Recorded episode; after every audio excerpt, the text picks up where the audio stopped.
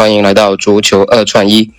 这是一档由饰演球童和 K 爷为大家录制的足球赛事分析类播客节目。大家好，我是饰演球童。那这期节目因为 K 爷临时有事，所以就由我单口来为大家值班录制这期的节目。那昨天根据比赛初盘分享的结果不是特别理想啊，只是命中了一个巴西的标胜啊。那临场在我们的听友群里面，我们是根据一些指数的变化，在最后两场比赛分别推了巴西的小球跟葡萄牙的小球，整体的成绩还算过得去。那今天是来到了小组赛的最后阶段了，小组的两场比赛都会同时开打。那我们还是老规矩，按照时间顺序，我简单的跟大家分享一下这四场比赛，我跟 K 爷碰撞出来的一些看法，以及是四场比赛一些基础面值得关注的一些点吧。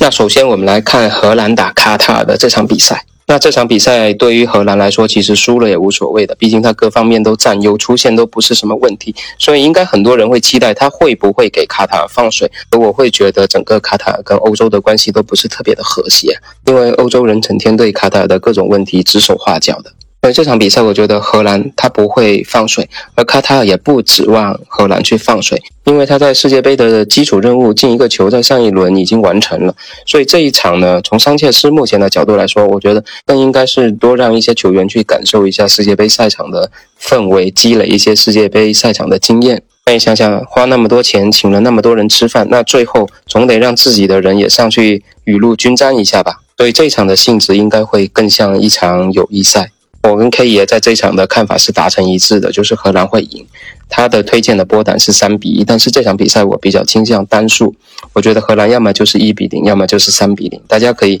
参考一下。另外给大家分享一下，本场的主裁判是赞比亚人加萨马，他执法过一四年跟一八年的世界杯，所以应该说是执法经验比较丰富了，但他的尺度会比较宽松啊。一四年世界杯的时候是场均两张黄牌，一八年的世界杯是场均三张黄牌，所以在这场友谊赛不会特别激烈的程度下，我觉得他的派牌也不会特别高的，大家可以参考一下发牌数。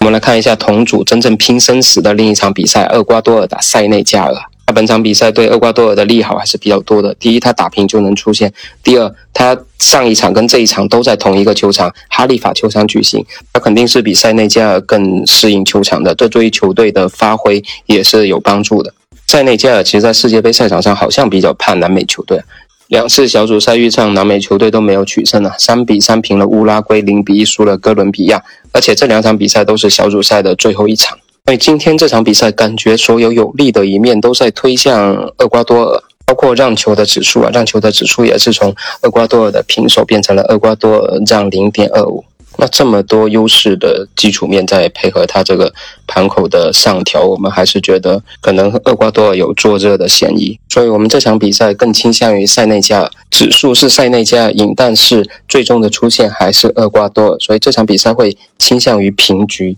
然后比分可以参考一比一，这是 A 组我们的看法。那我们再来看一下 B 组，那 B 组的关键战肯定就是美伊的大战了。那这场比赛在赛前酝酿了很多新闻，包括美国在网上发积分表的时候，把伊朗国旗中间的徽标给去掉了。还美其名曰是声援伊朗的国内抗议活动啊，结果伊朗人非常的愤怒啊，直接就告到了国际足联，希望把美国踢出世界杯。当然我们知道国际足联肯定是亲美派的嘛，所以这个事情肯定也是不了了之的。但从这个新闻来看呢，双方肯定就是火星撞地球的一场大战。但是由于整个伊朗国内也是有政治事件的影响嘛，所以球员实际上对此是有所分心的。那 K 爷他还是比较看好美国能战胜伊朗，赢得最终的出线机会的。他推荐的比分是美国队一比零战胜伊朗队。那这场比赛呢，我是比较倾向进球数是双数的结果的，所以大家在考虑波胆的时候，不妨补一个双数结果的波胆。